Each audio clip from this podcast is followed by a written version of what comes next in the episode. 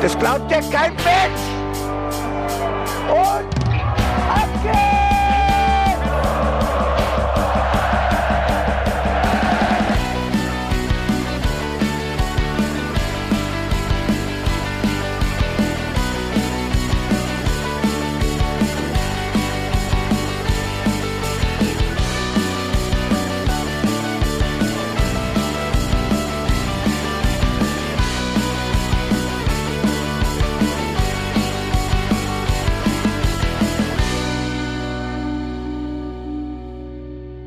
Hallo und herzlich willkommen zum Hinterhofsänger-Talk. Ein letzter Tanz auf dem Parkett, die letzte Folge der Saison und ich bin froh, dass ich, Felicitas Boos, diesmal und sowieso nie alleine tanzen muss. Denn ich habe den Bene an meiner Seite. Hallo. Gute. Und der Jan, der tanzt auch fleißig mit. Ja, der, aber der ist langsam schon invalid. Also ich äh, habe eine lange Saison hinter mir. Ich bin mental und körperlich gezeichnet und ich glaube die Technik inzwischen auch, denn wir haben ja schon ein, zwei Versuche hinter uns. Aber die Technik sagt jedes Mal so, nee Leute, jetzt ist aber die Saison ist rum. Ich hatte mich schon emotional darauf eingestellt, dass alles fertig ist. Ist denn hier keiner Admin, dass er das mal machen könnte? Hallo? Haben Sie das Mikrofon schon mal probiert an und auszumachen? Ja, genau, mal einmal das WLAN neu starten, nochmal drei Minuten warten, bis es wieder da ist, feststellen, oh, klappt immer noch nicht, also nochmal neu. Es ist super. den Eltern eine SMS schreiben, dass man doch etwas später zum Mittagessen kommt, weil Leute, wir sitzen hier schon seit einer halben Stunde und es geht nicht vorwärts, so ein Scheiß. Halbe Stunde? Hast du auf die Uhr geguckt? Wir sitzen hier seit einer Stunde und versuchen es zum Laufen zu bekommen.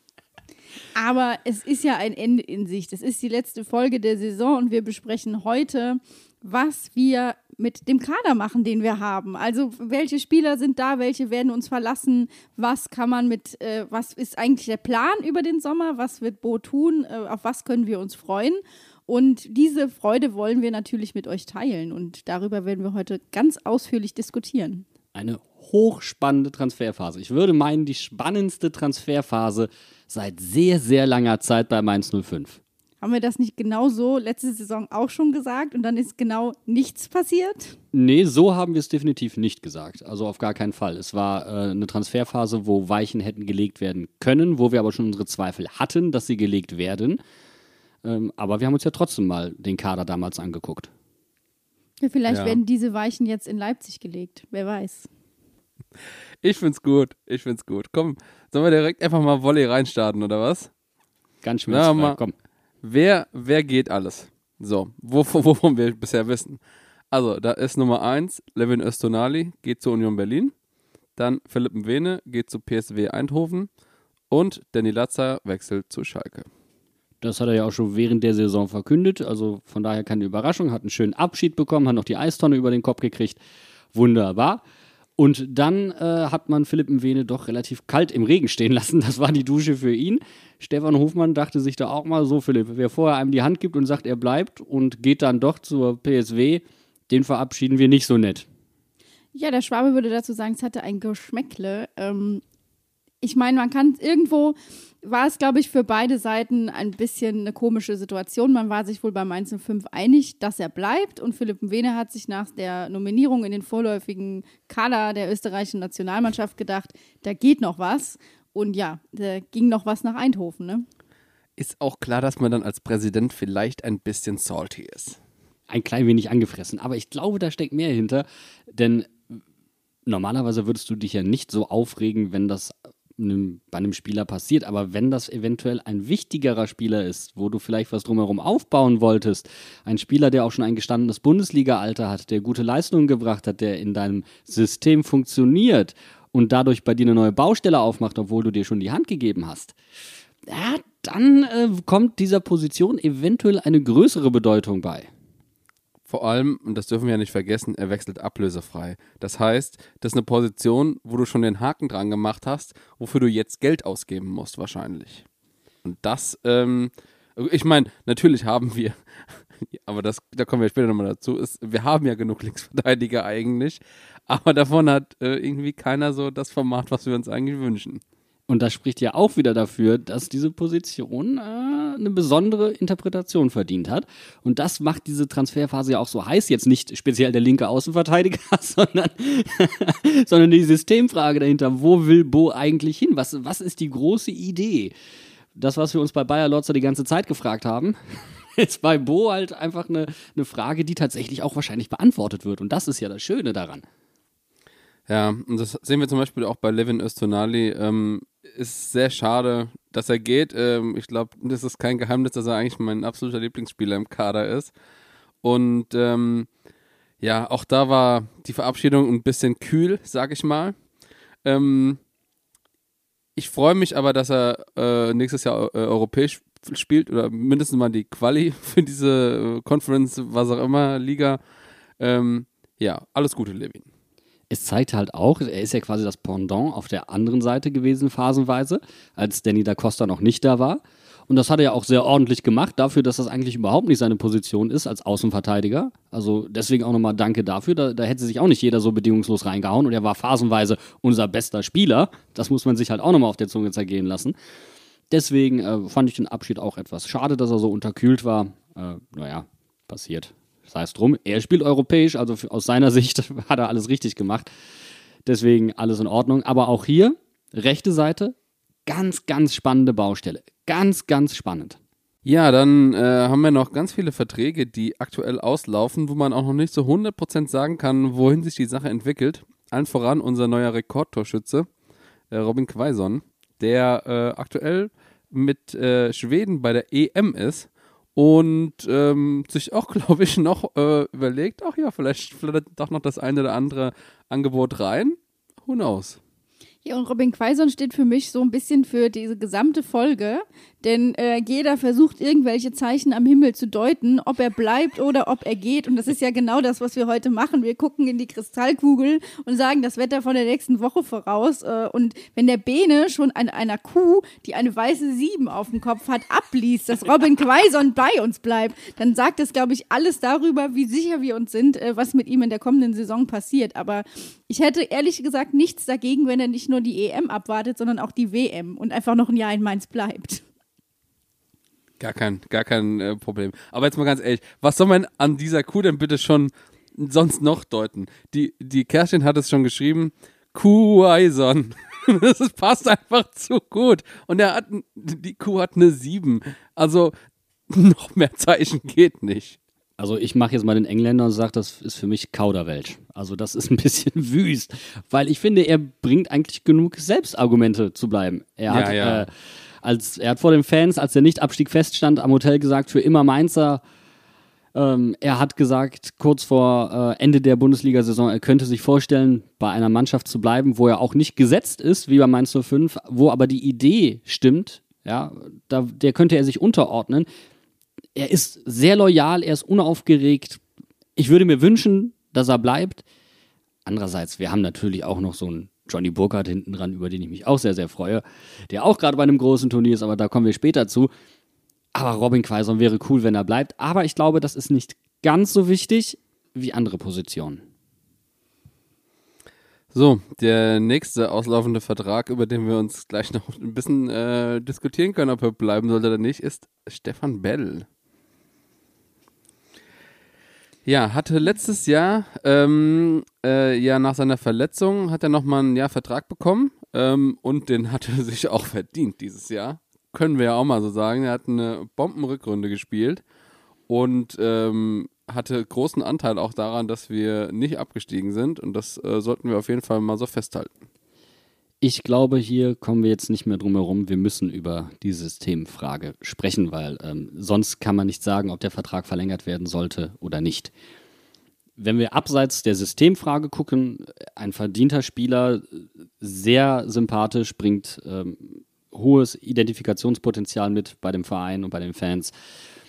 Abseits des Fußballerischen, äh, glaube ich, steht außer Frage, dass mit Stefan Bell verlängert werden sollte. So, jetzt gucken wir nur aufs Sportliche. Und da ist die Frage Dreierkette oder Viererkette und ähm, Sandro Schwarz, der die Mannschaft ja phasenweise auch überfordert hat, was er hinterher auch selbst zugegeben hat.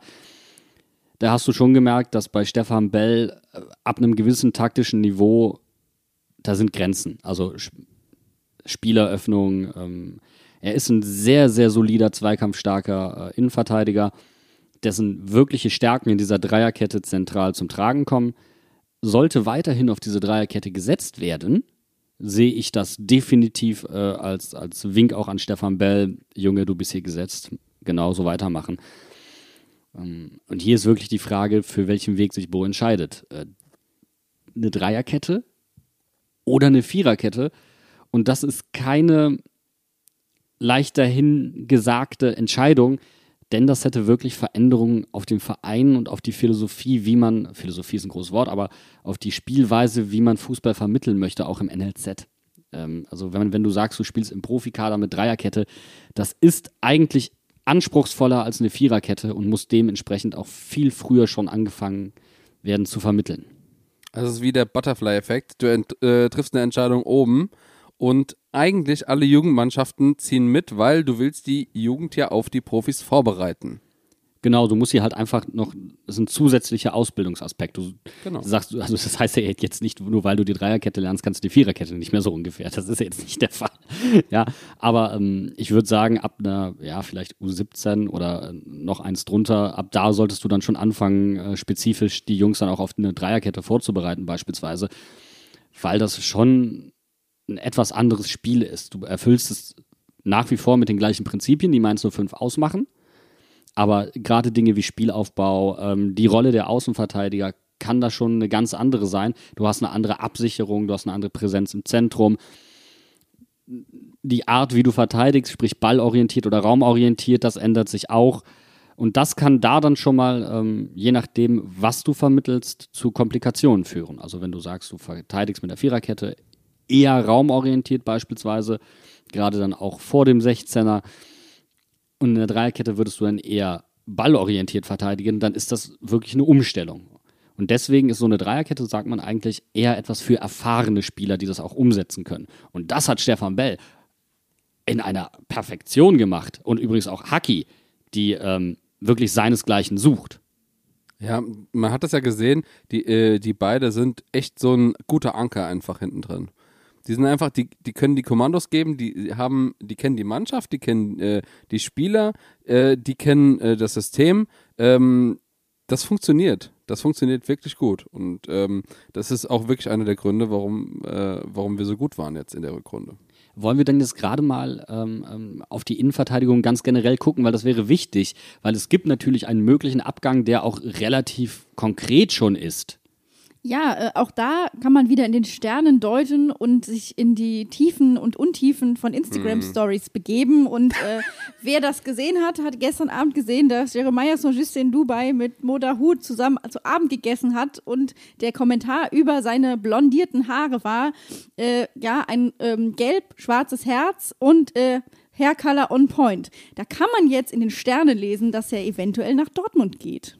Oder dass er der heimliche Zwillingsbruder von Robin Quaison ist und dass er vielleicht doch bleibt. Na, also okay, ist schon richtig. Also wird wahrscheinlich Borussia Dortmund. Wobei, jetzt in den letzten Tagen ist auch wieder ein Gerücht aufgetaucht, dass ähm, Wolfsburg nach dem Abgang von, wer ist das? Ach, ist doch egal. Ähm, Lacroix ist es, glaube ich, der, der soll äh, wechseln oder ist gewechselt, keine Ahnung, ist mir auch egal. Ähm, und dass da St. Just auch ganz hoch im Kurs steht. Ja, man, es gibt ja eine, eine Absprache, die vorher getroffen wurde, dass man Jeremiah St. Just bei entsprechenden Leistungen keine Steine in den Weg legt, wenn er ähm, wechseln könnte.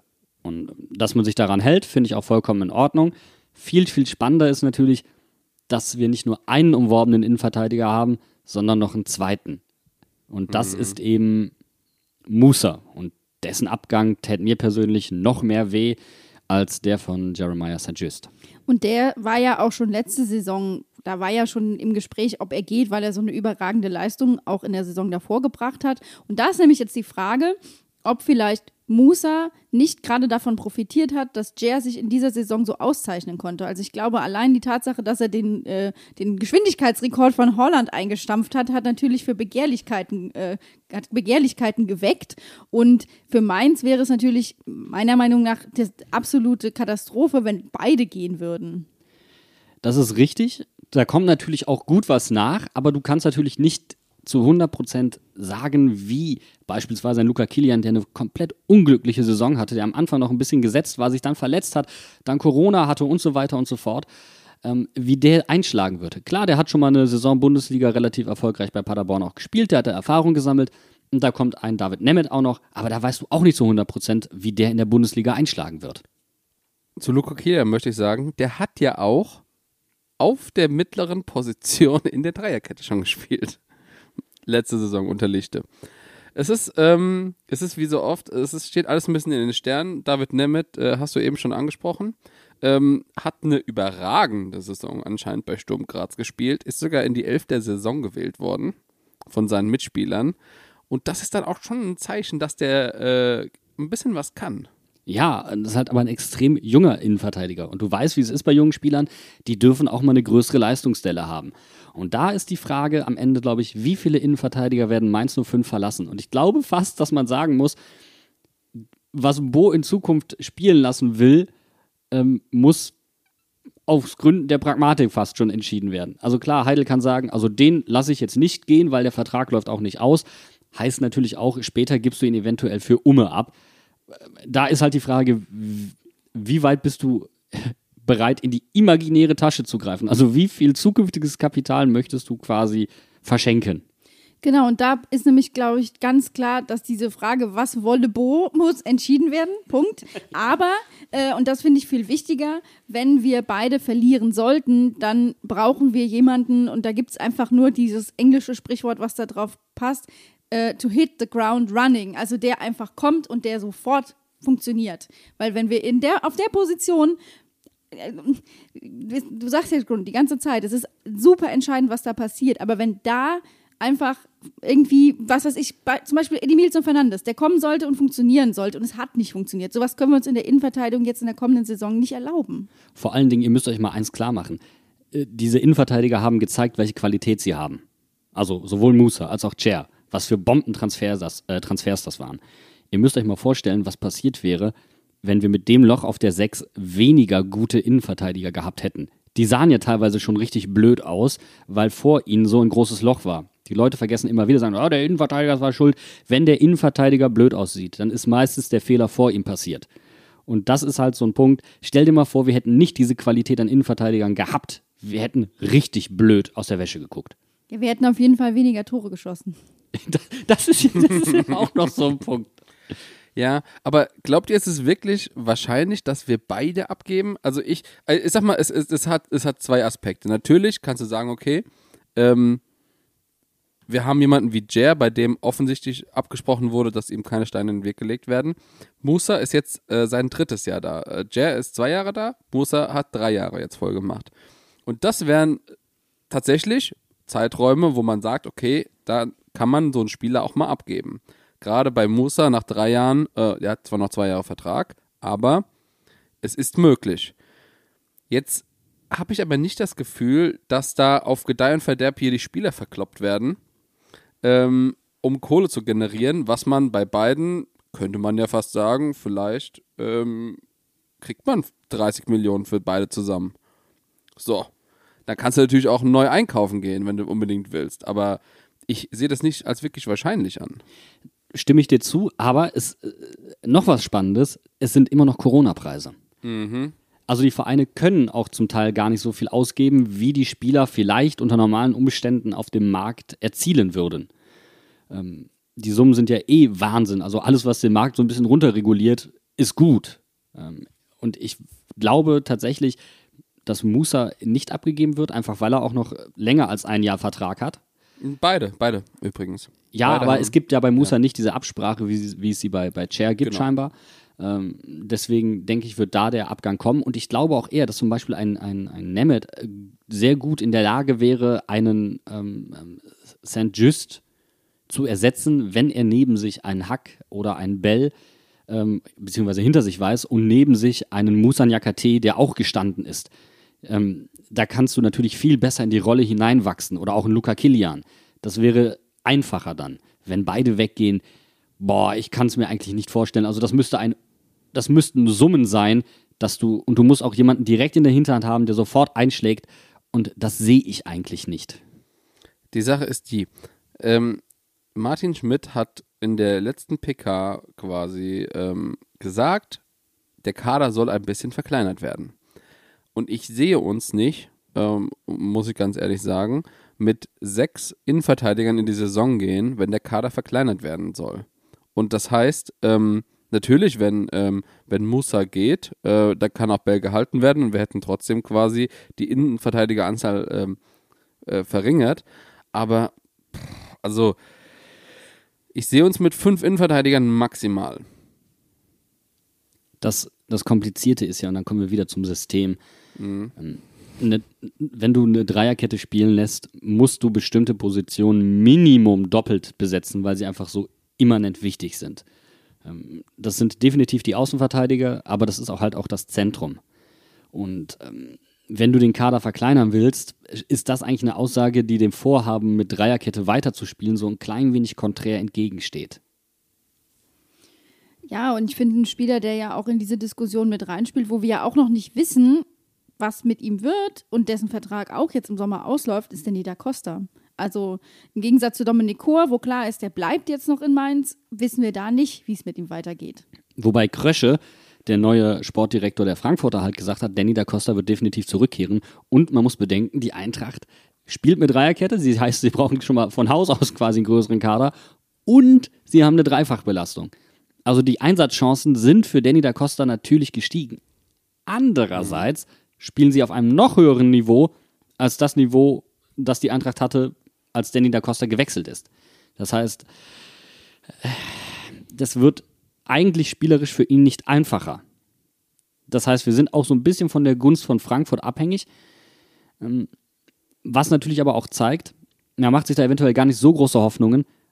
Und wenn dann natürlich links mit dem Vene so eine Baustelle zusätzlich aufgerissen wird und du planst eigentlich den Kader so zusammenzuhalten, die Dreierkette weiterzuspielen, die Leihspieler eventuell, ein paar werden halt, Glatzel, glaube ich, wird zum Beispiel nicht fest verpflichtet, ich glaube, das können wir jetzt mal so gerade raus sagen, ähm, dann, dann machst du halt eine neue Baustelle an einer sehr zentralen und diffizilen Stelle im Kader auf. Und das ist, ähm, ja, maximal unglücklich und erklärt vielleicht auch nochmal so ein bisschen die Reaktion von, von Stefan Hofmann. Nichtsdestotrotz ist die Frage, ähm, hat man jetzt mit Lukoki beispielsweise, der jetzt gekommen ist, und Entschuldigung, dass ich jetzt vielleicht gerade etwas vorgreife, aber hat man da jetzt zum Beispiel jemanden gefunden, der Philipp Mwene 1 zu 1 ersetzen kann? Hätte ich jetzt vielleicht nicht gesagt. Und ich glaube, das ist so ein Ergänzungsspieler, oder?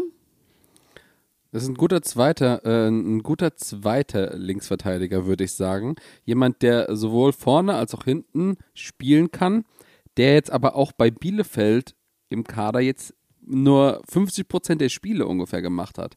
Das heißt, ähm, ja, selbst die Bielefelder sind da eher ein bisschen unentschlossen, ob, ob Lukoke jetzt da äh, gestandener Bundesligaspieler ist oder nicht. Wir hatten ja mal auf, auf Twitter einfach mal den Kollegen Lennart Brinkhoff gefragt, der bekennender Armine ist und der sagte, guter Ergänzungsspieler. Also das ist eigentlich einer für die zweite Reihe und da war man sich wahrscheinlich vorher schon einig. Und auf der Linksverteidigerposition kommt ja auch noch jemand zurück, nämlich aus Dresden. Ähm, da kommt Jonathan Meyer, der mit Dresden den Aufstieg geschafft hat, zurück. Auch sehr, sehr spannend, aber da weißt du natürlich nicht, der hat noch kein Spiel in der zweiten Liga gemacht, wie der sich beispielsweise in der ersten Bundesliga machen würde. In der, in, also als junger Spieler in der Dreierkette auf einer Position, die so immanent wichtig ist und so anspruchsvoll ist. Also nicht nur von der, von der Laufintensität her als Außenverteidiger in dem System, sondern auch von den spielerischen Ansprüchen her. Das weißt du halt einfach nicht. Das ist, Stand jetzt hast du ein großes Loch auf links und ein großes Loch auf rechts. Das ist hast- ungünstig. Ja, es sind viele Spieler, die Potenzial haben, aber die es noch nicht unbedingt in der Bundesliga gezeigt haben. Und zum Beispiel ähm, einer, der es zwar gezeigt hat, aber der, wo wir gerade über die Linksverteidigerposition reden, aber der ähm, ja jetzt auch äh, aktuell auch wieder zurückkommt, ist ähm, Aaron Martin. So, den will Celta Vigo anscheinend halten, aber wollen nicht anscheinend eine Kaufoption 5 Millionen oder so bezahlen. Irgendwie, die sind da noch am Verhandeln. Das heißt, ähm, im Endeffekt hätten wir ja drei Linksverteidiger und Aaron hat ja auch schon gezeigt, dass er Bundesliga spielen kann und spielt auch bei Celta Vigo eine ganz okaye Saison. So, aber das ist, ähm, es ist halt alles ein bisschen im Argen gerade. Das, da stellt sich die Frage, was will Aaron Martin? Weil ich glaube, das, das ist ganz hart davon abhängig. Und da kommt es natürlich auch auf, auf, die Gespräche mit dem Trainer an. Also was kann der Trainer ihm verkaufen? Und ähm, würde Aaron Martin zurückkommen, ich meine, das Potenzial ist, ist unbenommen. Ja, das war einer der besten Außenverteidiger, als er vernünftig gespielt hat unter Sandro Schwarz. 4-4-2 mit Raute, auch ähnlich anspruchsvoll die Position des Außenverteidigers da. Wenn er ihn überzeugen kann, ey, das, dann wäre eine Baustelle geschlossen. Vor, der, äh, vor dem Saisonende hat er in Spanien ein Interview gegeben und gesagt, dass er gerne in Celta Vigo bleiben würde. So, das ist jetzt natürlich noch nicht gesagt. Ähm, Martin Schmidt hat das in dieser einen PK, wo, wo wir eben schon mal drüber geredet haben, auch gesagt, wir wissen nicht, was passiert. das ist alles offen. Also es ist tatsächlich, man kann es nicht sagen. Und ich kann mir sehr gut vorstellen, dass wenn äh, ein Bo mit äh, Aaron redet, dass äh, der ihn von seiner Spielidee überzeugen kann. Jetzt müssen wir aber nochmal kurz zusammenfassen. Denn wenn wir auf Viererkette umstellen, dann werden nämlich auch ein paar Innenverteidiger vakant. Dann haben wir nämlich definitiv zu viele Innenverteidiger und manche erfüllen einfach vielleicht nicht das spielerische Kriterium, das gebraucht ist, die aber ansonsten einen enormen Stellenwert im Kader haben. Ich weiß nicht, ob du, wenn du das System umstellst, auf, von Dreier auf Viererkette, du dir nicht eine zu große Baustelle im Zentrum aufmachen würdest. Das sind alles so, ne, das, es ist alles ungewiss und das macht mich ein bisschen fertig. Das finde ich nicht gut. Nein, aber ich habe großes Vertrauen. Also es macht mich nicht fertig. Ich habe sehr, sehr großes Vertrauen. Die Frage ist nur, findest du ein geeignetes Innenverteidigerpärchen für eine Viererkette oder kann alles so bleiben, wie es ist und du findest zwei gute Außenverteidiger? Weil das ist das Kernproblem. Also du, es hängt tatsächlich bei uns alles von dieser Frage ab, Dreier oder Viererkette. Was soll es denn werden? Und die Dreierkette hätte tatsächlich für die, für die Profis jetzt im ersten Eindruck erstmal nur Vorteile. Hätte aber natürlich Nachwirkungen für den Nachwuchsbereich. Das ist auch, das ist keine leichtfertige Entscheidung, die da getroffen werden muss, weil den Traum einer Mannschaft, die Dreier- und Viererkette spielen kann, ja, das ist herrlich für jeden Trainer. Nur das können selbst auf dem höchsten Niveau die wenigsten Mannschaften. Und das ist wirklich nicht zu unterschätzen, diese Entscheidung. Für mich ist da aber auch eine ganz entscheidende Frage, wie wollen wir den Kader sowieso strukturieren, wie sehr will Bo auf Nachwuchsspieler setzen? Also wie wird der Kader auch verjüngt? Weil das ist ja auch so eine Grundsatzfrage. Ich meine, wir haben so gute Nachwuchskräfte wie Nebel. Ich meine, hier, Barrero hat ja auch jetzt den Vertrag verlängert, der bleibt. Das ist ja auch ein Mainzer Faustpfand, sage ich mal. Und das sind ja nicht die einzigen Spieler. Also da frage ich mich auch, wie werden unsere Nachwuchskräfte in Zukunft eingebunden? Ich glaube, auch ein Signal an unsere Nachwuchskräfte ist erstmal die Verlängerung von Leo Barrero und ein weiteres Signal an, andere, an alle anderen Spieler ist einfach die Leihverlängerung von Dominic Kor. Die hat eine unfassbare Signalwirkung.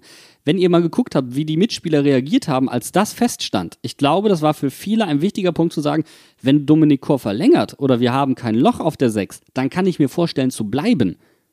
Das zeigt einfach nur, wie groß die Probleme vorher waren auf der 6. Nämlich fundamental. Und die konnte auch keiner alleine ausbügeln. Ich finde es so geil zu sehen, dass ähm, wir haben uns ja auch ein bisschen drüber unterhalten. Ich habe mich mit anderen Leuten auch unterhalten. Und bei allen Leuten, mit denen ich geredet habe, die haben alle gesagt, es wird sehr schwer, Dominic Kor zu halten und es wird im Verhältnis wesentlich einfacher, Danny da Costa zu halten. So, und jetzt ist es genau umgekehrt gekommen. Und das finde ich so geil. Das kam wirklich 100% überraschend für mich, dass zu diesem Zeitpunkt einfach schon gesagt wird, okay, Dominik Kor bleibt noch eine, eine Saison. Und das, das fand ich richtig geil, dass jemand, dass jemand wie Kor, der ja auch nächstes Jahr äh, europäisch spielen kann, äh, dass er dann sagt, okay, ich habe hier gerade irgendwie Bock auf Mainz. Das ist ein geiles Projekt und unter Bo Svensson kann das richtig was werden. Ja, für uns Fans war das wie ein Geburtstagsgeschenk. Auch, dass er sagt, mhm. ich bin hier noch nicht fertig. Ja! Ah! Mm, gute Aussage. Gute er hat einfach alle Boxen abgehakt, die ich als Fan haben will. Vor allen Dingen, es ist ja jetzt, ich glaube, es ist eine Verlängerung, weil man ihn sich ansonsten gerade von der Ablöse her nicht leisten kann. Oder weil man sagt, du Dominik, wir können uns dich gerade noch nicht leisten, weil wir das Geld vermutlich woanders brauchen werden. Und das ist, glaube ich, der entscheidende Punkt. Aber mit Dominik Kor, ist mir halt auch nicht Angst und Bange mit einem unerfahreneren Innenverteidiger hinten dran. Auch das ist ja ein großes Faustpfand, weil er war ja hauptsächlich dafür ver verantwortlich, abzusichern. Auch wenn mal Ausflüge gemacht wurden von Musa oder von äh, St. Justern, je nachdem. Das war enorm wichtig, die Rolle, die er gespielt hat. Und deswegen, also das ist schon mal ein riesiger Gewinn. Anders kann man das nicht ausdrücken. Das, das ich, Leute, ich bin so erleichtert, dass wir dieses Loch geschlossen haben. Ja, ja. Es, ist, es ist wahr. Und das Schöne ist, hinten dran, äh, und das finde ich halt auch gut, äh, haben wir Niklas Tauer, der sich von Dominik Kor wahrscheinlich noch einiges abgucken kann. Und das finde ich dann halt auch geil, dass jemand halt da ist, der, wenn es sein muss, von ihm übernimmt, der auch schon gezeigt hat, dass es kann, aber der jetzt jemanden hat, äh, der richtig was drauf hat, von dem er äh, lernen kann. Um dann auch nochmal auf die Frage von Felicitas einzugehen, wie der Kader verjüngt werden soll. Auch nochmal der Hinweis, Dreierkette ist halt was für erfahrene Spieler.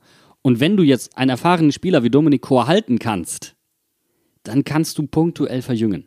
Und das ist was ganz, ganz Feines und was ganz, ganz Wertvolles. Es heißt aber auch, wir brauchen erfahrene Außenverteidiger. Und die findest du halt leider nicht wie Sand am Meer. Das ist eine so anspruchsvolle Position. Aber eventuell hat sich da ja auch eine kleine Lösung aufgetan. Aber das sind ja alles nur Gerüchte. Jetzt komm hier, du kannst es nicht so anfüttern. Das geht doch nicht. Sag. Defensiv-Allrounder, ehemaliger Spieler von Wolfsburg. Auch wenn ich da jetzt vorgreife, es tut mir leid.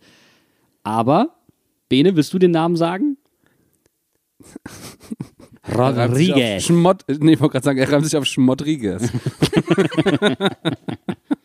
ich fand es sehr, sehr süß, weil es kam erst nur der Name Rodriguez und Felicitas leitete es mir weiter und schrieb, der Treter kommt zurück. sie hatte einfach den anderen Rodriguez im Kopf. Der, hat der überhaupt mehr als zwei Spiele für uns gemacht damals? Nein. Nein, und er hat Dominik Chor weggetreten. Ich glaube nicht, dass da Harmonie das, in die Mannschaft das war kam. Chor. Ja. Das, das, wäre nicht gut für die Kaderchemie. er hat ihm damals eine Fleischwunde am Schienbein zugefügt. Ich weiß auch nicht, also am Schienbein ist ja kein Fleisch. Wenn man jemandem eine Fleischwunde am Schienbein, also das muss richtig wehgetan genau, haben. Genau, jetzt mal das Bild doch noch aus, damit wir es uns alle richtig gut vorstellen können. Super. Bis zum Knorre. Aber ähm, äh, was bei Rodriguez halt cool ist, ähm, er ist ein Linksverteidiger, der aber auch in der Innenverteidigung spielen kann. Äh, auf der Position dazwischen auch, also auf der äh, Musa-Position, sage ich mal, jetzt in der Dreier-Innenverteidigung. Halbverteidiger, der aber um genau auch, zu sein. Äh, genau. Ähm, der aber auch im defensiven Mittelfeld schon gespielt hat und auch schon vorgezogen wurde ähm, auf fast schon so eine äh, linkes Mittelfeldposition. Und auch hier wieder der Verweis, das ist wieder ein Indiz für die Dreierkette. Nochmal der Verweis auf einen erfahrenen, gestandenen Bundesliga-Profi, der dieses System spielen kann. Das heißt für mich, man probiert im Hintergrund die Jungen ranzuführen an dieses System und es sieht echt danach aus, als ob wir hier einen Umbruch im Mainzer Weg erleben, also spielerisch. Und das ist, das macht es so unfassbar spannend. Wenn man das wirklich durchzieht, ändert sich sehr, sehr viel auch im NLZ. Was wolle Bo? Was wolle Bo? Aber ich habe jetzt noch, noch einen Namen, äh, den haben wir eben noch schön verschwiegen bei den auslaufenden Verträgen. Äh, und das ist unser lieber Adam Soloy. Ähm, also, ich sag mal so, ich glaube, wenn man äh, die Fans fragen würde, würden wahrscheinlich 70% sagen, lieber nicht verlängern, brauchen wir nicht. Und 30% sind glühende Adam Soloy-Anhänger, die sagen, kannst, bis er 45 ist, darf er bei uns spielen. Und ich glaube, wenn du die Mannschaft fragst, die würden alle sagen, er soll bleiben. Ich glaube, da ist auch wieder die Frage, es ist diese, wir haben sehr viele Spieler, die eine tolle Mentalität mitbringen, die aber vielleicht spielerisch nicht alles äh, äh, mitbringen, was es eigentlich braucht. Da haben wir ein paar von im Kader. Und ähm, ich tue mich wirklich schwer damit zu sagen, nee, so Jungs äh, aus dem Kader streichen, weil ganz ehrlich, Adam Soloy hat uns, äh, ja, er hat uns auch den Arsch gerettet in dieser Saison. Oh, nicht jetzt mit Toren unbedingt, aber anders hat er uns den Arsch gerettet. Und diese Faktoren sind eigentlich nicht geringer zu schätzen als das taktische Vermögen oder Unvermögen eines Spielers.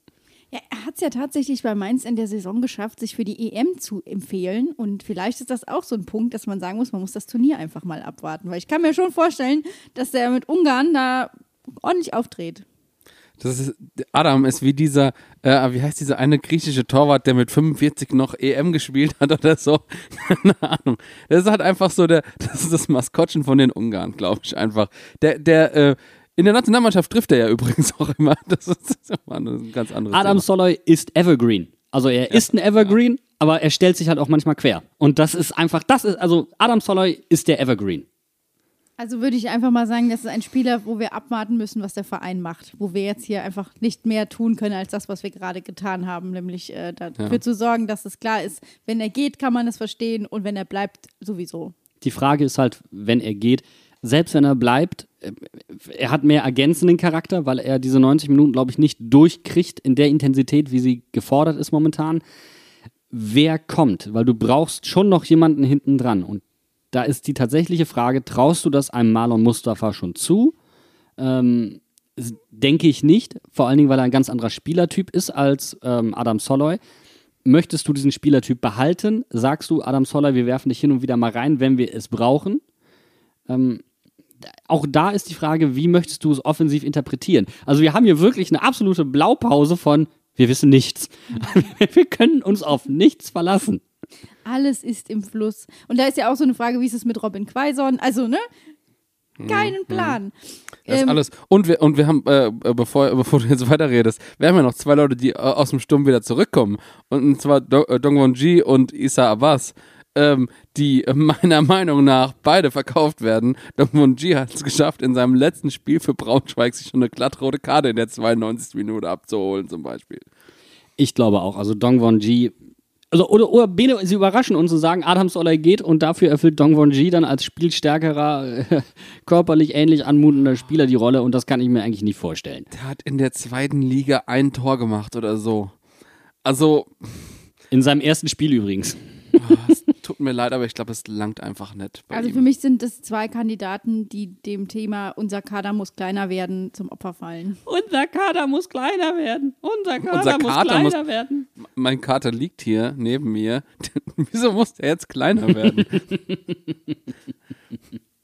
Er Ja, also das so sind, groß. das sind diese klassischen titulierten Streichkandidaten. Ein Wort, das ich jetzt nicht so mag, aber das sind halt zwei Spieler, wo die Perspektive in Mainz wahrscheinlich nicht mehr vorhanden ist. Ja, dann reden wir doch über einen Streichkandidaten, der zurückkommt, nämlich Florian Müller.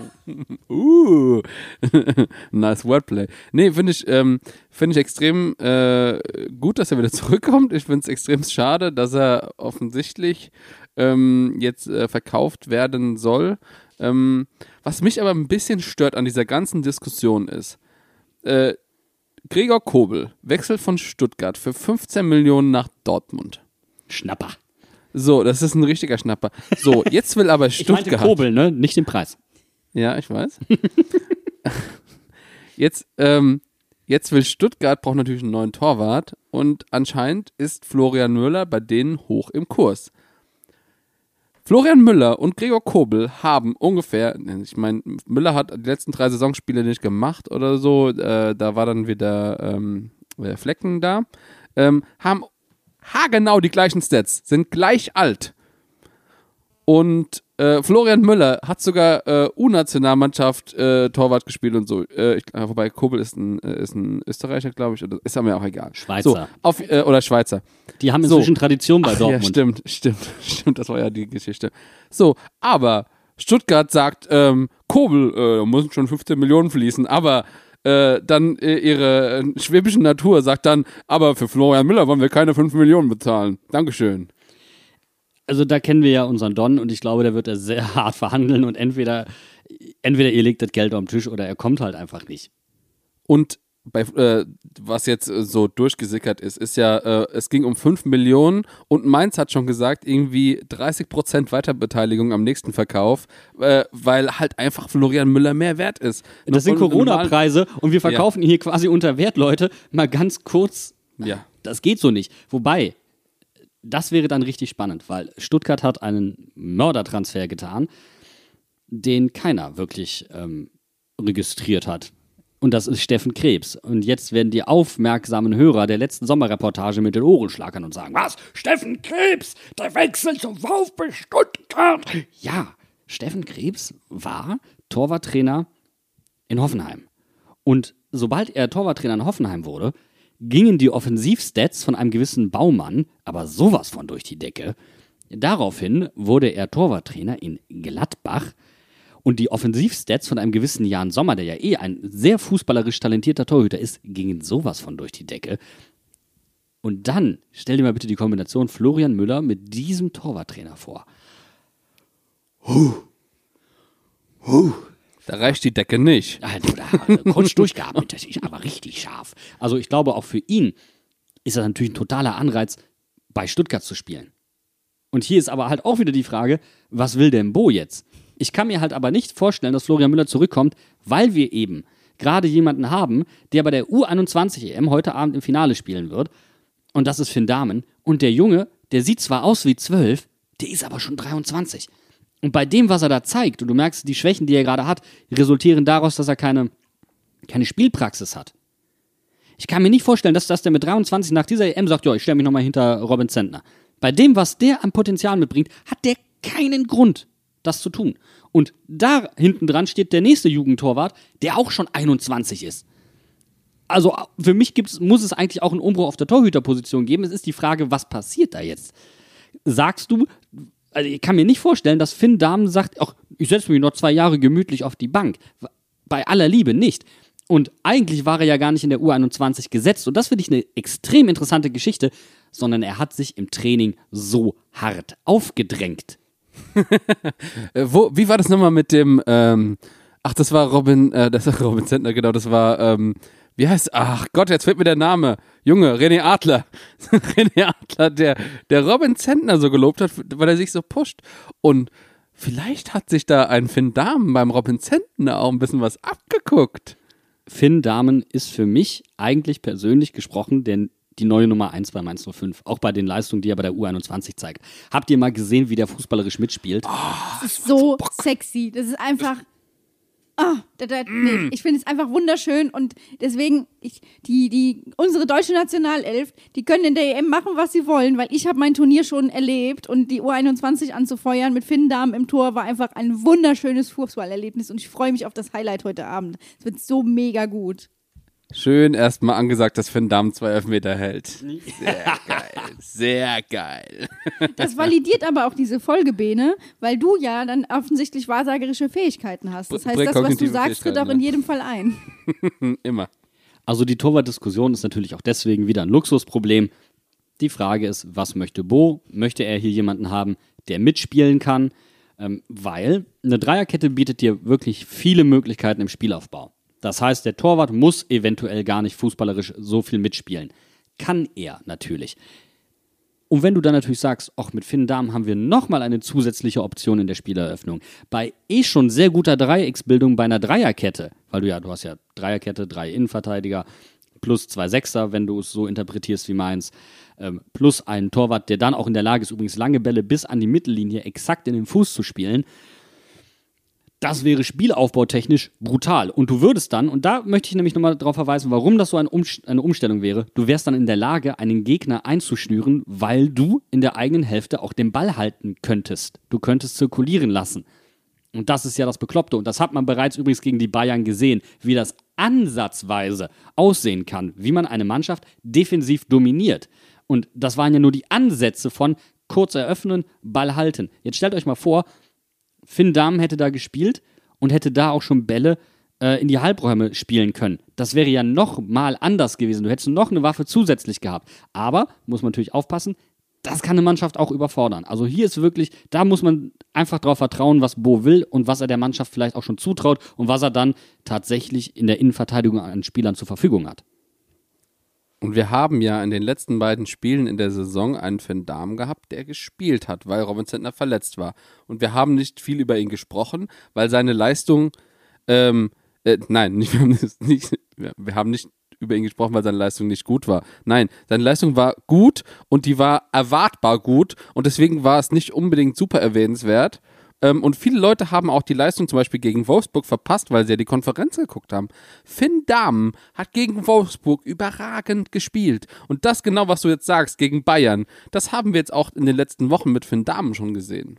Und Finn Dahm hat ja auch das erste Spiel gegen die Bayern gemacht, wo er übrigens auch schon überragend war. Oh ja. Ähm, und es angeblich gab es eine Absprache mit Stefan Kunz, dem Trainer der U21, der gesagt hat, also die EM der U21 wurde ja gesplittet. Die wurde ja nicht in einem Turnier abgespielt, sondern über die Saison in Blöcken verteilt. Die Vorrunde ist vorher gespielt worden. Und da gab es wohl eine Absprache mit Stefan Kunz, der gesagt hat, gibt es eine Möglichkeit, dass Finn Dahm mehr Spielpraxis bekommt für die Endrunde der EM. Also ähm, Robin hätte sich wahrscheinlich auch noch weiter gequält, aber dann hat man wohl bei Mainz gesagt, okay, Finn braucht auch die Spielpraxis, damit er bei der EM sich empfehlen kann, geben wir ihm die. Also je nachdem, wie das heute Abend ausgeht, bekommst du einen U21 Europameister-Torwart zurück. Da ist echt die Frage, kannst du so jemanden in die zweite Reihe stellen? Und da kannst du eine klare Antwort geben, nein. So, und dann reden wir doch mal ganz kurz über die vertraglichen Situation, über die vertragliche Situation von den Torhütern, die wir haben. Robin Zentner, Finn Dahm und Oma Hanin haben Verträge, die noch zwei Jahre gültig sind. Marius Liesegang, den du ja eben auch schon angesprochen hast, der unser nächster Newcomer ist, 21 Jahre, hat einen Vertrag nur noch bis nächstes Jahr. Also noch ein Jahr Vertrag. Das heißt, bei, bei Liesegang steht auch eine Vertragsverlängerung an. Da müsste man jetzt überlegen, ähm, wenn er jetzt noch zwei Leute vor sich hat mit Finn Dahm und Robin Zentner, ist es überhaupt möglich, so jemanden zu halten? Und da ist ja die Frage, wer kommt danach? Weil danach kommt ja ein noch größeres Talent. Es gibt immer einen noch größeren Fisch, äh, Talent. Und deswegen ist die Frage, möchtest du jemandem das so antun? Oder sagst du, wir ziehen jemanden schon vorher hoch? Und wie ist das dann mit dem NLZ? Wie sieht die Position bei den Torhütern danach? Also wie sind, wie sind, sind die da besetzt? Reißt du da vielleicht was auseinander? Also ein sehr fragiles Gebilde, ähm, was aus dieser Luxussituation, die wir uns da erarbeitet haben, äh, resultiert. es ist natürlich auch ein bisschen eine Situation, die man halt überwachen muss und wo man sich überlegen muss, wo will man hin. Weil ich kann sehr gut verstehen, dass wir sagen, okay, wir haben so eine gute Torwartschmiede, eigentlich müssen die auch alle spielen. Aber wir können nicht so eine durchlauferhitzer Torwartposition haben, wo wir uns alle Jahr oder alle zwei Jahre einen neuen Stammtorwart dahin hocken. Ich fände es eigentlich schon relativ cool, wenn wir jemanden hätten, äh, der halt auf Dauer auch auf der Position spielt und wir haben halt immer mal wieder einen guten Nachwuchstorwart hinten dran, der dann halt zu gewissen Gelegenheiten spielt. Wir hatten ja auch in der Sommerreportage drüber geredet. Ist es nicht vielleicht sogar möglich, für verschiedene Spiele verschiedene Torhüter einzusetzen, ohne zu sagen, das ist mein Stamm, Stamm, Stammtorwart und nur wenn der verletzt ist, spielt jemand anders. Und das ist in der Jugend ja durchaus auch gang und gäbe, dass da einfach auch gewechselt wird. Also vielleicht bricht man hier auch einfach mal eine Konvention. Aber so oder so, Luxusproblem. Absolutes Luxusproblem. Macht es aber nicht weniger spannend und nicht weniger interessant. Total. Also zum Beispiel kann ich mir auch vorstellen, dass wenn Niakate bleibt, dass der Captain wird und dann kannst du auch Van Damme, also dann würdest du, sag ich mal, Robin Zentner vielleicht für, für die Kapitänsbinde insofern, ne? Also du hast dann auch jemanden, der als Kapitän auf dem Platz steht, wenn du Van Damme dann ins Tor stellst. Also, weil ich würde sagen, Robin Zentner ist ja auch ein Kandidat für, eine, für die Kapitänsbinde, wenn er erster Torwart bleibt. Äh, Genauso wie Bello, genauso wie Haki. Also das, wir haben so viele Spieler mit sehr feinen Charakteren, die alle Verantwortung übernehmen wollen. Das ist auch so ein ganz entscheidender Punkt. Wollen. Und deswegen, ähm, ob das ein Robin Zentner ist, ähm, ob das ein Haki, ein Bello, einfach egal. Also das sind äh, nochmal diesen Mehrwert dieser Spieler, den kann man nicht überbetonen. Das sind Charaktere, die eine Mannschaft formen und sie prägen. Und das ist einfach so, so wichtig, weil sie aber auch sich mit der Stadt identifizieren, weil sie hier aus der Region auch kommen irgendwo. Äh, Du musst nicht aus der Region kommen, um dich mit der Region hier zu identifizieren. Ich meine, Musa ist das beste Beispiel dafür. Aber das macht natürlich etwas. Und das ist, wir haben gemerkt, wie es ist, wenn eine Mannschaft sich eben nicht mehr mit der Stadt identifizieren kann. Obwohl diese Spieler da waren. Also nicht den Fehler machen, die jetzt irgendwie unterbuttern zu wollen, nur weil die fußballerische Qualität bei anderen so viel höher ist. Ich glaube, das ist auch eine absolute Gratwanderung. So, wenn wir jetzt, jetzt einfach mal äh, das Gesamtkunstwerk äh, betrachten. Also wir haben jetzt eigentlich alle offene Positionen und äh, Sachen, die wir eigentlich schon wissen, haben wir jetzt durchgesprochen. So, das heißt, wir haben, wir haben gesagt, sehr, sehr wahrscheinlich ist es, dass Florian Müller wechselt, dass Jeremiah St. Just wechselt, ist, das steht auch in den Sternen. So, dann haben wir einen Aaron. Nee, Bene, das, das, das, das mit äh, St. Just, steht in der Bild. Okay, Entschuldigung, Entschuldigung. Ähm, ich dachte schon, der Nordstern hätte das publiziert. So, Dann haben wir über die, äh, über die defensiven Mittelfeldspieler äh, Kunde und äh, Fernandes haben wir nur ganz, ganz kurz geredet, wo wir auch, glaube ich, alle relativ einig sind, dass die beide gehen und uns verlassen.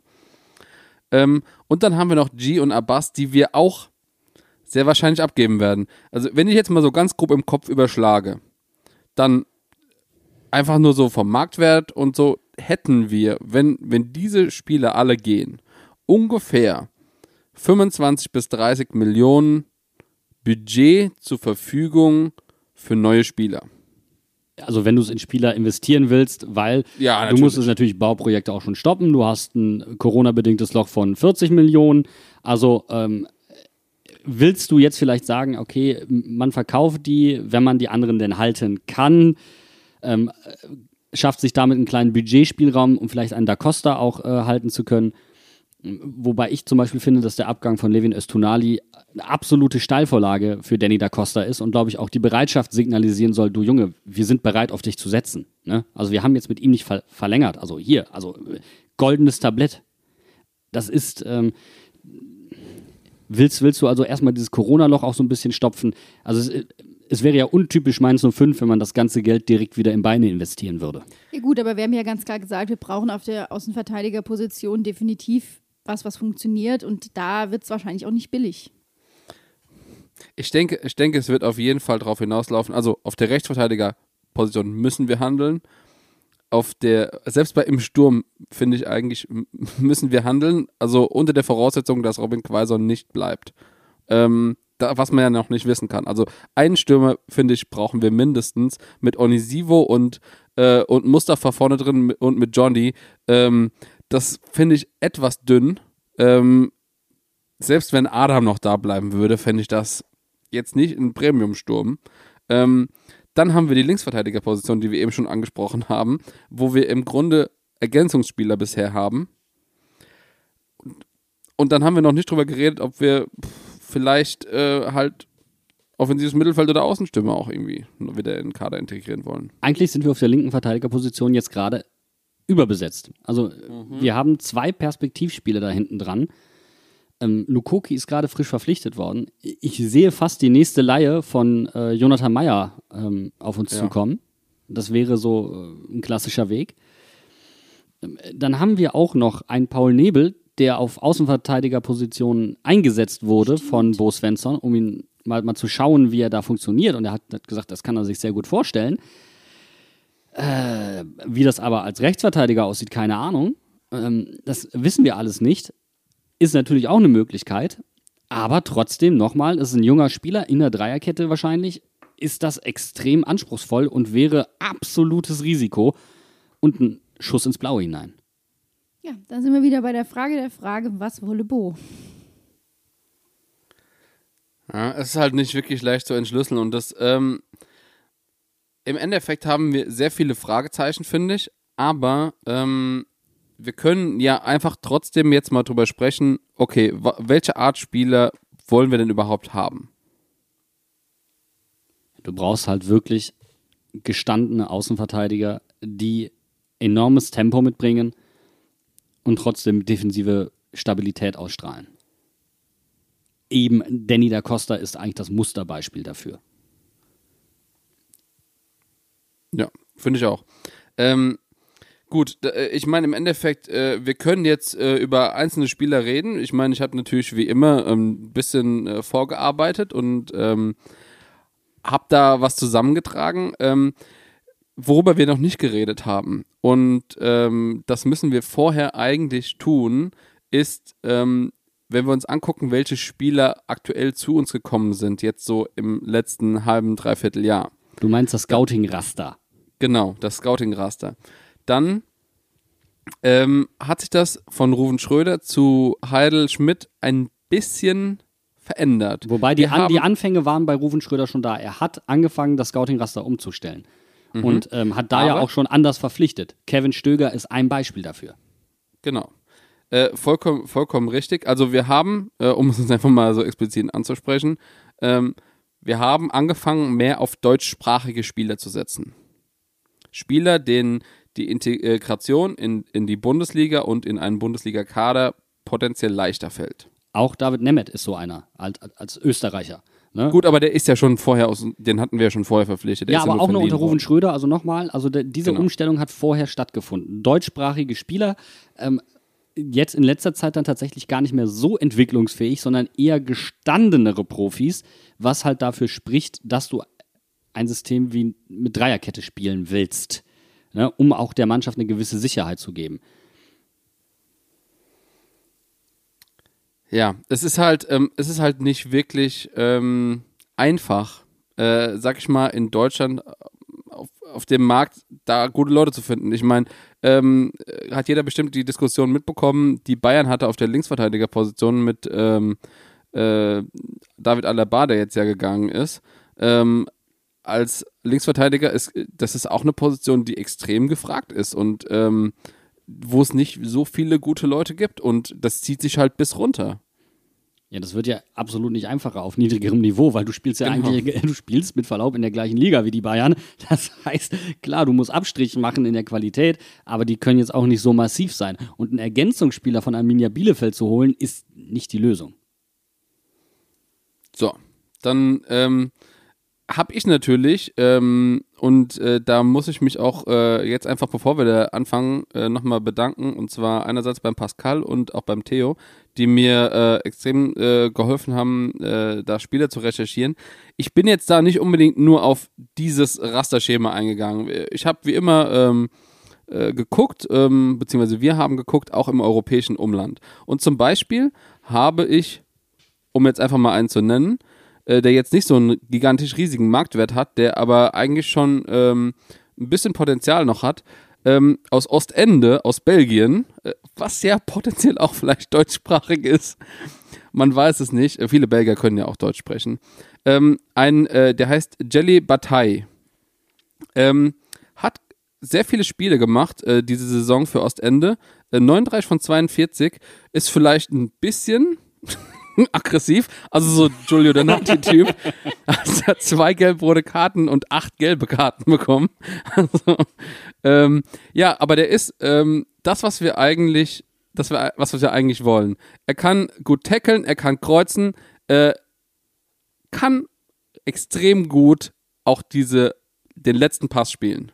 Also Und nicht unbedingt den halt- letzten Pass, also Schlüsselpässe können halt auch Pässe sein, die einen Angriff einleiten. Also das, was zum Ja. Beispiel ein Riedle Baku mitgebracht hat und was du jetzt gerade sagst, klingt ja so ein bisschen bei einer Grö- Körpergröße von 1,75 nach Kampfschwein.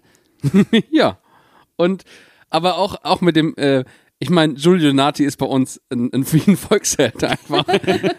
Und ich sag mal, wenn man dem, wenn man dem ein bisschen, ähm, dem ein bisschen an die Hand gibt, okay, du, du kannst halt nicht nur in, mit der Sohle in den Gegner springen, sondern du musst halt auch vielleicht dir ein bisschen anders äh, helfen. Und äh, das Tackeln ist ja auch sein, sein, sein Spielstil. Und dann könnte er jemand sein, der mit zweieinhalb Millionen Marktwert, ähm, der aus einer Liga, die gerade extrem auch im Kommen ist, da äh, uns weiterhelfen kann. Natürlich auch, wenn du jemanden hast, der dich so absichert, eventuell auch bei einer Dreierkette nochmal ganz anders äh, auftreten könnte und seine anderen Qualitäten mehr in den Vordergrund stellen würde. Das wäre natürlich auch eine sehr, sehr spannende Personalie. Also auch nochmal so, um zu zeigen, ähm, Außenverteidiger, die bisher sehr defensiv aufgefallen sind, je nachdem, wenn du die anders in ein anderes System integrierst, könnten die ganz andere Fähigkeiten nach vorne entwickeln, einen ganz anderen Drang. Und ich denke bei, bei ähm, Jelly Batelli, Jelly Batelli, du, das, das finde ich wunderschön. Der Jelly, das, ähm, das wäre so ein typisches Beispiel. Also nur, nur exemplarisch, ähm, was so ein Spieler mitbringen könnte. Der wäre allerdings dann ähm, für die rechte Seite angedacht. Ne? Genau, das ist ein Rechtsverteidiger, wie gesagt, der aber auch äh, potenziell etwas weiter vorne spielen könnte. Also rechtes Mittelfeld oder halt, ähm, wenn man, äh, so wie wir es eben gesagt haben, in der Dreierkette auf der Rechtsverteidigerposition, die ja eher etwas offensiver ist. Also Bene, du hast mir den jetzt gut verkauft. Den, Mhm. den hätte ich jetzt gerne. Jelle de Snelle. Ja, finde ich, äh, finde ich eine gute Sache. Zumal, und das dürfen wir ja auch nicht vergessen, äh, wir noch eine ganz andere Option haben auf Rechtsverteidiger. Und zwar, ähm, wenn ihr euch erinnert, haben wir einen Ronael Pierre Gabriel, der gerade an äh, Brest ausgeliehen ist. Ähm, da wurde relativ deutlich eigentlich gesagt, dass seine Laie weiter bestehen soll. Ähm, es gab da irgendwie, glaube ich, eine Option für Brest oder der wurde direkt für zwei Jahre ausgeliehen, irgendwie eins von beiden. Der aber eine richtige Bombensaison bei denen gespielt hat. Der war in der, in der Hinrunde, glaube ich, In der Elf des Monats, ja. in, äh, in, in, nicht nur einmal und war einer der notenbesten Rechtsverteidiger.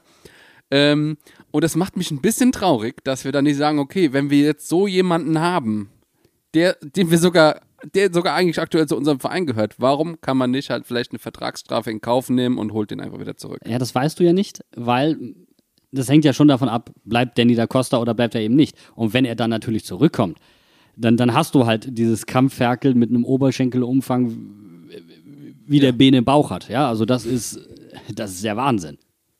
Der hat ja angeblich das Fahrrad damals kaputt getreten beim Medizintest, ne? Hieß es ja. Ja, hieß es.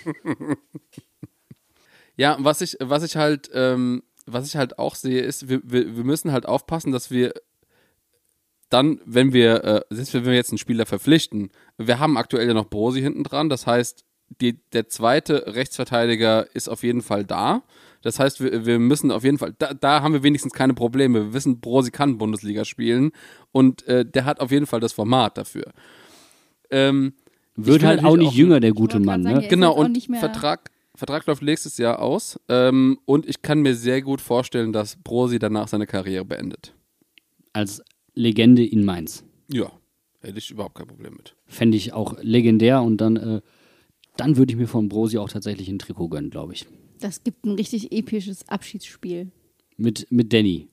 Klar. Zusammen Abstiegs Abstiegsspiel, genau. Abschiedsspiel. Entschuldigung. Bene, jetzt ist aber gut hier. Mit Freundlicher Höre ich Versprecher. da die Prediction für die Relegation in der nächsten Saison oder was? Also, nee, das will ich hier nicht haben. und Brosi rettet uns im Elfmeterschießen. Und Nein, der Danny macht wie, wie, wie bei Hamburg. Äh, äh, Brosi in der 92. Minute ein direktes Freistoßtor. Boah, bitte nicht. Zum 1-1. Also ich möchte an der Stelle ganz deutlich sagen, dass ich nächste Saison bitte keine Relegation spielen möchte. Das heißt auch nicht, dass ich direkt absteigen möchte, aber ich möchte einfach damit nichts zu tun haben. Habe ich das jetzt mal deutlich hier gesagt? Ja, hast du sehr deutlich gesagt. Und ähm, ich glaube, wir sind da 100% d'accord mit. Ich hätte jetzt eine Frage, Bene, was habt ihr denn euch so in der Offensive angeguckt? Weil ich war letztes Jahr so begeistert von einem äh, äh, Weißmann, ähm, Sean Weißmann. ja, aus Österreich, der komischerweise ähm, gar nicht so wirklich dann in der Saison danach aufgefallen ist. Ne? Also Das, äh, das Schöne ist, ähm, und da habe ich äh, auch äh, Gespräche darüber geführt, Sean Weißmann wäre theoretisch auch ein Kandidat, den man nach Mainz holen könnte. Weil der ist nämlich abgestiegen mit seiner Mannschaft und dann sind solche Spiele natürlich äh, auch, die äh, da vielleicht eher mal auf äh, zum Gesprächsthema werden. Habe ich das richtig im Kopf, dass der über 30 Tore geschossen hat in dieser einen Saison, ne? Also Ja. äh, es gab ja jetzt auch wieder vereinzelte Gerüchte, hier Torjäger vom KSC holen und so weiter und so fort. Ähm, also das wäre natürlich eine Lösung, die nicht ganz so nah liegt, aber durchaus interessant ist und deutschsprachig ist. Das ist, das ist richtig. Ähm, wer aber äh, 100% äh, in dasselbe Beuteschema fällt, ähm, der gerade in Holland spielt, ist zum Beispiel Georgios Giacomakis. So, pass auf, lasst euch mal die Stats auf der Zunge zergehen. 33 Spiele gemacht, hat 29 Tore, zwei Vorlagen. In, in Holland. Also, ich meine, die Liga ist jetzt nicht so schlecht, ist da Torschützenkönig. Beim Absteiger. Die sind abgestiegen, Fenlo. 62% aller Tore war er dran beteiligt. Das ist geisteskrank. Also in Zeiten von Corona einfach mal eine Schießbude zu eröffnen, ist, ist nicht selbstverständlich bei einem Absteiger. Und, und, den haben anscheinend noch nicht so viele Leute ähm, auf dem Zettel. Ähm, Vertrag läuft nächstes Jahr aus, auch nur zweieinhalb Millionen Marktwert. Ist ja ein Schnäppchen, du. Das, das, das trägt ja jeder gemeinsam mit sich rum hier. Ja, das ist wirklich ein Schnapper. Also da ist natürlich wirklich, es gibt, es gibt schon, in der Offensive gibt es wesentlich mehr Alternativen als jetzt beispielsweise auf der Außenverteidigerposition. Wir kommen da halt immer wieder hin zurück, weil das einfach wirklich eine sehr, sehr wichtige Position ist. Aber der Stürmer schmeckt mir auch von den Stats her. Ja, wenn ich hier lese, Stärken, Abschluss, Luftduelle, Kopfball, da sehe ich auch so ein bisschen Adam Soloy-Ersatz. Ja, 1,85 groß, der ähm, ist dann halt auch, ja, ein bisschen bullig gebaut, das passt. 26. Es wäre für ihn der nächste Karriereschritt. Jemand, mit dem du langfristig planen kannst, ähm, der sich auch mal in die zweite Reihe stellt, ähm, um anderen den Vortritt zu lassen, weil er weiß, das hier ist das höchste der Gefühle für ihn so ungefähr. Also wirklich jemand, ähm, wo man drüber nachdenken sollte, der auf jeden Fall interessant ist. So ein Spielertypus äh, im Kader zu haben, ist nicht zu verachten. Da winken wir doch mal ganz deutlich mit den rot-weißen Mainz 05 Fleckchen und sagen Hallo. Ja, wo, worüber ich auch noch ähm, äh, gestolpert bin und ähm, wieder von einem, also fast Absteiger aus Frankreich diesmal, FC Nantes, äh, die haben in der Relegation, haben sich gerade so gerettet, unter anderem durch ein Tor von äh, Randall Kolomuani. Ähm, ist äh, auch Franzose. Ähm, Marktwert ist allerdings ein bisschen höher, 7 Millionen. Ähm, aber 10 Tore, 9 Vorlagen äh, in der Liga gemacht so an jedem dritten Tor ungefähr beteiligt von Nantes. Ähm, und das ist ein richtig, richtiger Dribbler. Ist natürlich ein komplett anderer Spielertyp als ja, jetzt komplett. Gorgios zum Beispiel, den wir jetzt vorher hatten, oder Georgios. Ähm, und auch ein anderer Spielertyp als Adam Soloy beispielsweise. Das ist halt wieder eher so jemand, wo du sagst, sollte Quaison gehen, klingt das, ich meine, Quaison würde wahrscheinlich äh, die Summe 1 zu 1 auch reinspielen können. Ähm, das wäre äh, ein Ersatz, wobei du dich da natürlich fragst, ähm, ja, stellst du jetzt einen 22-Jährigen mit einem ähnlichen Spielerprofil wie Johnny Burkhardt dir in den Kader? Das wage Ja. ich jetzt mal zu bezweifeln. Das ist halt immer die Frage. Das ist, ähm, und das ist, da haben wir ja letztes Mal auch schon drüber geredet. Wir wollen ja, dass unsere Nachwuchsspieler äh, und auch zum Beispiel ein äh, Marlon Mustafa, dass die halt auch langsam irgendwann mal zum Zug kommen. Aber ähm, das kann man jetzt halt einfach nicht absehen. Wir hätten ja auch gedacht, dass zum Beispiel Issa Abbas diese Saison halt bei uns bleibt. Ähm, und er hatte ja auch in den, in den Testspielen, Flitz und ich waren ja vor der Saison auf dem einen gewesen, hatte ja auch gute Leistungen gezeigt. Ähm, es ist natürlich immer so eine Frage. Wie entwickeln sich die Spieler? Was will man von einem Spieler? Und äh, will ich jetzt, ähm, wenn ich einen jungen Spieler, der halt einen etwas höheren Marktwert habe, will ich dem einem Spieler, der potenziell sich äh, irgendwo hin entwickeln kann, noch vor die Nase setzen? Also ich meine, natürlich, wir können jetzt auch noch einen, ähm, äh, einen weiteren Sechser holen, der hinten alles ausputzt, aber dann wird wahrscheinlich Niklas Tauer keine Chance mehr haben. Und deswegen ist ja die Personale Rodriguez so unglaublich spannend, eben weil das in der Defensive ein vielfältig einsetzbarer Spieler ist, der Erfahrung mitbringt, der, wenn er dann mal aus der Halbverteidigerposition oder Innenverteidigerposition nach vorne rücken würde oder von der Linksverteidigerposition ins Zentrum rücken würde, auch ein Ersatz wäre, wenn Dominic Kor beispielsweise mal ausfällt oder wenn Leo Barrero zum Beispiel mal ausfällt. Weil das die brauchen logischerweise auch Backups. Also ganz ehrlich sagen, so, ja, du, da haben wir jetzt zwei, das passt soweit, äh, danke, klapp's am Arsch, tschüss. Das passt ja auch nicht. Also ähm, deswegen ist natürlich Spieler zu haben, die mehrere Positionen spielen können und absichern können, nicht verkehrt. Deswegen schon interessant, dass man sagt, also Fernandes kann gehen, weil das ist natürlich schon jemand, der polyvalent, also mehrere Positionen spielen kann, der polyvalent ist. Da scheint es wirklich auch andere Probleme zu geben, warum er dann halt wechseln soll. Bei unseren ganzen Überlegungen haben wir jetzt aber äh, einen ganz großen Umweg um eine ganz zentrale ähm, Position gemacht, nämlich das, äh, ja, das offensive Mittelfeld. Da haben wir noch gar nicht drüber gesprochen. Was ist denn mit Djanga, Stöger und so weiter? Wie geht es da in der nächsten Saison ja, weiter mit Mainz 05? Da haben wir noch gar nicht drüber gesprochen, Jungs. Da müsst ihr jetzt mal hier eure Meinungen auf den Tisch hauen. Es ist tatsächlich so, dass bei äh, sowohl Djanga als auch Stöger nächstes Jahr die Verträge auslaufen. Äh, wir haben zwar mit äh, Paul Nebel noch einen, der da hinten dran kommt. Wir haben ja eben auch schon gesagt, der kann, ist ja sehr variabel. Er hat ja auch schon unter anderem mal als Linksverteidiger oder linkes Mittelfeld geübt. Ähm, ist aber normalerweise ursprünglich, glaube ich, eher ein Rechtsaußen.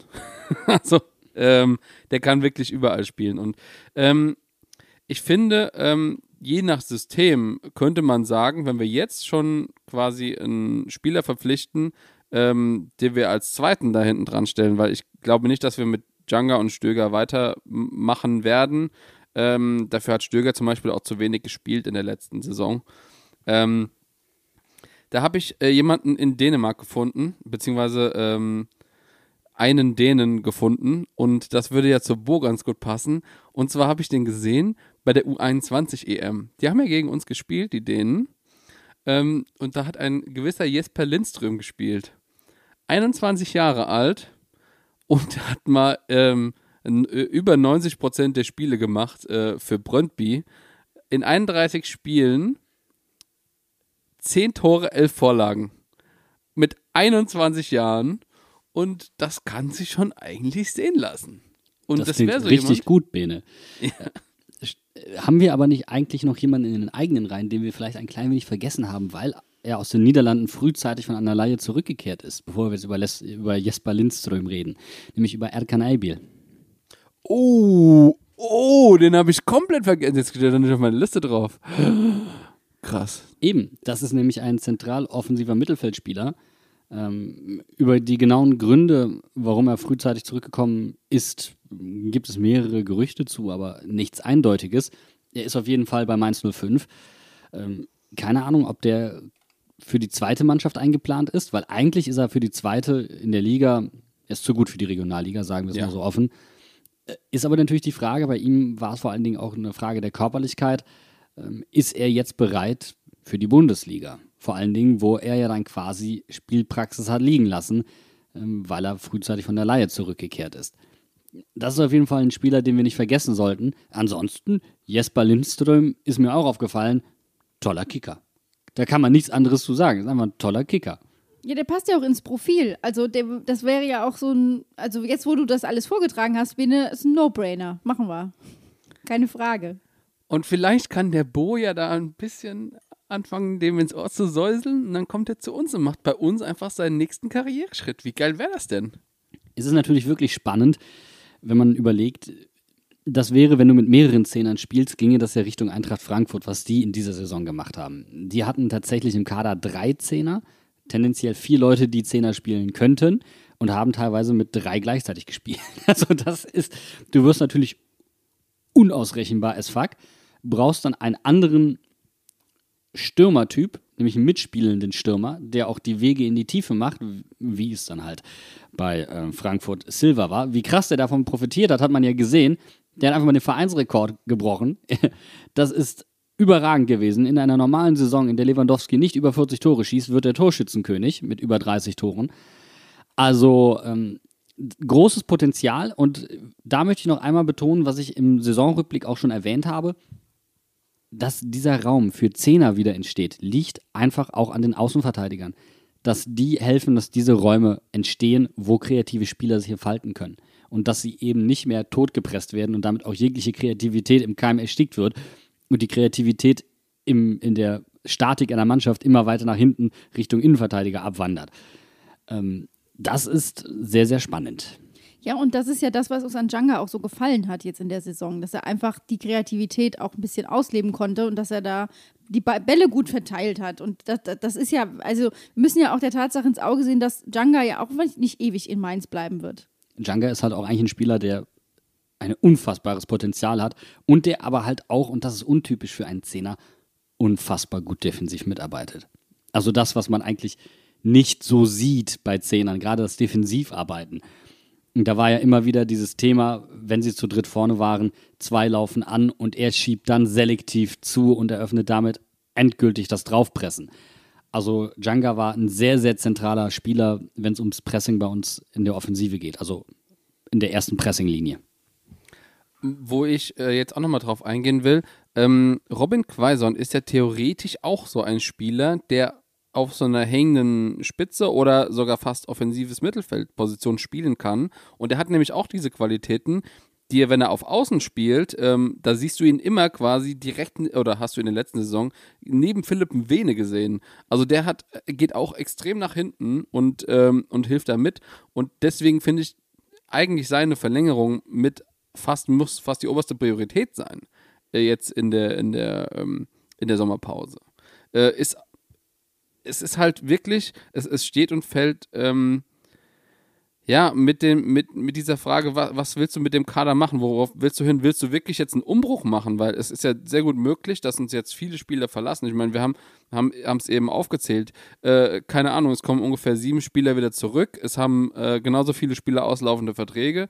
Ähm, da, da ist viel Potenzial da, um auch einen kompletten Umbruch zu machen, der ja auch letztes Jahr geplant war. Ich glaube, die Mannschaft hat sich selbst so ein klein wenig entdeckt und auf einmal merkt man so, der Umbruch wäre tendenziell vielleicht gar nicht so nötig. Mhm. und da hat sich auch eine Truppe so ein klein wenig gefunden beim Kartenspielen in der Favorite, was ja auch eine schöne Story ist. So, ähm, und ab sofort sind dann die Aufwärmübungen mischen, mischen, mischen und ärgern, ärgern, ärgern. In Frankfurt hat es schon mal einer totgemischt. Kriegt dann der, Bei uns ist es immer Gruft. Gruft hat sich schon einer totgemischt. Da hat, glaube ich, so jeder seine Favoriten. Aber ja, ich glaube, da hatten die Mannschaft nicht nur die Fans, sondern auch sich selbst überrascht. Ja, und vielleicht halt eben auch die Verantwortlichen. Und jetzt äh, probiert man so ein klein wenig zu ergänzen, ein bisschen auszumisten, um da wieder eine klarere Struktur reinzubekommen. Und da ist wirklich die Grundsatzfrage: Dreierkette oder Viererkette. Ich habe aber auch noch eine Frage. Glaubt ihr denn, also ich meine, Don und der Martin, die haben ja ein ordentliches Tempo vorgelegt, äh, bis es dann jetzt ins Stocken kam, mit Verpflichtungen, Verlängerungen, was auch immer. Glaubt ihr denn, dass das jetzt erstmal ein Päuschen macht und man die EM abwartet? Oder glaubt ihr, dass da jetzt nochmal Tempo reinkommt, dass sie zum Trainingsstart äh, ja eigentlich mit der Mannschaft, die sie dann auch sind, loslegen können? Ich glaube, man wartet jetzt noch das U21 EM-Finale heute Abend beispielsweise ab. Und dann wird man probieren, mit den U21-Spielern, Finn Dahmen und auch äh, Johnny Burkhardt, frühzeitig Nägel mit Köpfen zu machen. Weil, ähm, klar, andere Vereine sagen sich, wir warten jetzt noch, noch die EM ab und wenn wir uns da die Granten nicht leisten können, kommen wir logischerweise zu der jüngeren Variante, zu U21 zurück. Da möchtest du als Mainz 05 natürlich jetzt ganz, ganz schnell dann die Hand drauf haben und sagen, okay, wir haben hier die Oberhand, wir können zumindest entscheiden, wie das verhandlungstechnisch weiterläuft. Deswegen ähm, denke ich, die U21 zwischen den beiden EMs, also der kommenden Woche, da könnte noch ein bisschen was passieren. Und dann ist natürlich echt die Frage, wie sich die Spieler bei der EM präsentieren, bei der großen und ähm, was die Jungs wollen. Und ähm, über allem steht die Frage, was wolle Bo? Ja, ich glaube nämlich, dass, der, dass die, dieses Mal der, der, Sommer ganz entscheidend ist, damit Bo das auch entwickeln kann. Und ich glaube, dass da einfach so viele Spieler wie möglich, die man über die Saison hinaus einfach hat, dass die da sind und dass die mitziehen. Weil ich glaube nämlich, dass die Spieler, die wir jetzt im Moment im Kader haben und die diese Rückrunde mitgemacht haben und die dieses, dieses Gemeinschaftsgefühl, was da entstanden ist, in sich tragen, dass das natürlich auch auf neue Spieler übergreifen muss. Ich glaube nicht, dass das lange dauert, überhaupt nicht. Aber ich glaube, da muss man so eine richtige, es hört sich so pathetisch an, aber du musst da einfach dann eine Einheit hinkriegen. Das, das geht, glaube ich, nicht anders. Zumal ja die EM noch bis Anfang Juli geht, der geht ja noch bis 11. Juli und das ist ja das, äh, also das kollidiert ja fast schon mit dem Trainingsstart für die ersten Spieler und ähm, ich finde es, äh, ich finde es extrem interessant, wie gedrängt alles ist. Und ähm, ja, ich, ich hoffe wirklich, dass ähm, wir zeitnah auch wissen, mit was für einem Kader wir planen können, weil ich es halt auch tatsächlich sehe, dass es sehr wichtig ist, dass die Mannschaft mit Bo den äh, kompletten, ähm, ja, das, das, komplette Programm macht äh, und dass halt nicht viele Spieler, die halt dann von extern kommen, halt erst sehr spät kommen und dann lange in der Saison brauchen, um dann unser System zu kennen. Aber wir lieben es ja, in den Sternen zu lesen und die mhm. Unwägbarkeiten auszuloten, damit ihr, liebe Hörer, jetzt in der Sommerpause völlig vorbereitet seid auf alles, was euch da erwarten kann. Ihr seid ratlos, nur auf einem höheren Niveau. Das ist doch auch schön. Genau. Wir wollen euch da einfach mitnehmen und wir haben es ja schon gesagt, es ist für uns die letzte Folge dieser unfassbar langen Saison. Und darf ich ganz ehrlich sein, ich bin ein bisschen müde. Nicht nur du, nicht nur du. Äh, auch jetzt gerade in der Recherche für diese Folge, boah, das hat sich gezogen wie Hechtsuppe. Da, keine Ahnung, das, man merkt auch einfach, dass ein bisschen die Luft raus ist und die Fußballprofis brauchen ihre Sommerpause und wir brauchen es aber einfach auch. Wir haben uns die Zähne stumpf geredet, Leute. Wir sind, wir haben Täler durch, durchschritten, von denen wir gar nicht wussten, dass es die gibt. Ähm, in einer Zeit, die sowieso von sehr vielen Talfahrten geprägt war. Äh, danke an euch beide. Hat Spaß gemacht, wie immer. Und ich freue mich auf die Sommerpause. Äh, Bene, äh, wir treffen uns in Hanheim im Pool. Ja, sicher. Ich wollte sagen, wir sind ja, wir sind ja nur akustisch aus dem Sinn, äh, aber wir sehen uns ja trotzdem. Ähm, damit ihr, liebe Hörer, aber wisst, was in den kommenden Monaten auf euch zukommt, auch äh, ohne Hinterhofsängerbegleitung, noch ein kurzer Reminder. Natürlich müsst ihr erstmal heute Abend alle das U21 EM-Finale gucken. Da führt kein Weg dran vorbei. Für jeden Mainzer ist das heute Abend Pflicht. Dann haben wir am 29. Juni den Trainingsauftakt der Profis. Das ist morgens und abends ist die Mitgliederversammlung von Mainz 05. Das ist auch ein ganz wichtiger Termin im 05er-Kalender. Bitte, bitte dick ein, eintragen. Dann folgt direkt der nächste Streich, denn am 4. Juli wird die erste Runde des DFB-Pokals ausgelost. Das ist für Mainz traditionell natürlich der wichtigste Wettbewerb, also da auch ganz genau hinhören. Ich hätte einen Wunsch, wenn ich ihn äußern darf. Ja, hau raus. WSV gegen FSV im Stadion am Zoo. Das wäre mein persönliches Highlight und dann nehme ich euch alle mit, auch die Hörer akustisch und dann mache ich mit euch ein klein wenig akustisches Sightseeing in meiner Heimatstadt. Das würde mich sehr freuen, ähm, meiner neuen Heimat, meine alte Heimat mal zeigen zu dürfen. Also Ich DFB, hier habt ihr es zuerst gehört. Ich hätte wir- extrem Bock drauf, ja. Ja, Tut mir leid. total. Ich drücke auf jeden Fall die Daumen, dass es soweit kommt, denn wenn dann am 6. bis 8. August der DFB-Pokalwettbewerb startet, dann sind wir Hinterhofsänger auch wieder mit den regulären Folgen zurück. Das heißt, wir fangen mit dem DFB-Pokal an, so wie letzte Saison auch. Ganz normal nehmen wir euch dann mit und eine Woche später geht es dann auch schon los in der Saison. Wir wissen noch nicht, was das Auftaktspiel sein wird. Der Kalender ist äh, noch nicht, die Paarungen sind noch nicht bekannt gegeben. Wir freuen uns auf alles, was kommt. Nur auf Leipzig habe ich ehrlich gesagt überhaupt keinen Bock. Bitte nicht nochmal. Aber wir können uns ja darauf einstellen, es werden auf jeden Fall zwei Aufsteiger, es gibt ja nur zwei, aber in den ersten fünf Spieltagen sein. Genau, aber wir sind uns ja auch sicher, wir werden auf jeden Fall die erste Runde DFB-Pokal, sorry Wuppertal, aber die werden wir auch überstehen. Nee, das ist auch so, das, das würde ich, würde ich mir wünschen, aber ich hätte gern ein spektakuläres Spiel im Stadion am Zoo. Sollst du haben, Buddy, sollst du haben. Wir möchten uns bei euch ganz herzlich bedanken, dass ihr uns über die Saison die Stange gehalten habt, dass ihr äh, ganz brav montags morgens auf dem Weg zur Arbeit die Hinterhofsänger gehört habt oder wann immer ihr uns gehört habt. Uns hat die Saison wirklich mitgenommen, aber es hat auch richtig Spaß gemacht und wir haben uns unsere Sommerpause jetzt verdient. Und mit diesen Worten verabschieden wir euch in die Sommerpause. Macht euch einen schönen Sommer, habt Spaß. Und wir hören uns in zwei Monaten wieder, wenn es heißt DFB-Pokal Wuppertal gegen Mainz 05. Tschüsschen! Macht's gut.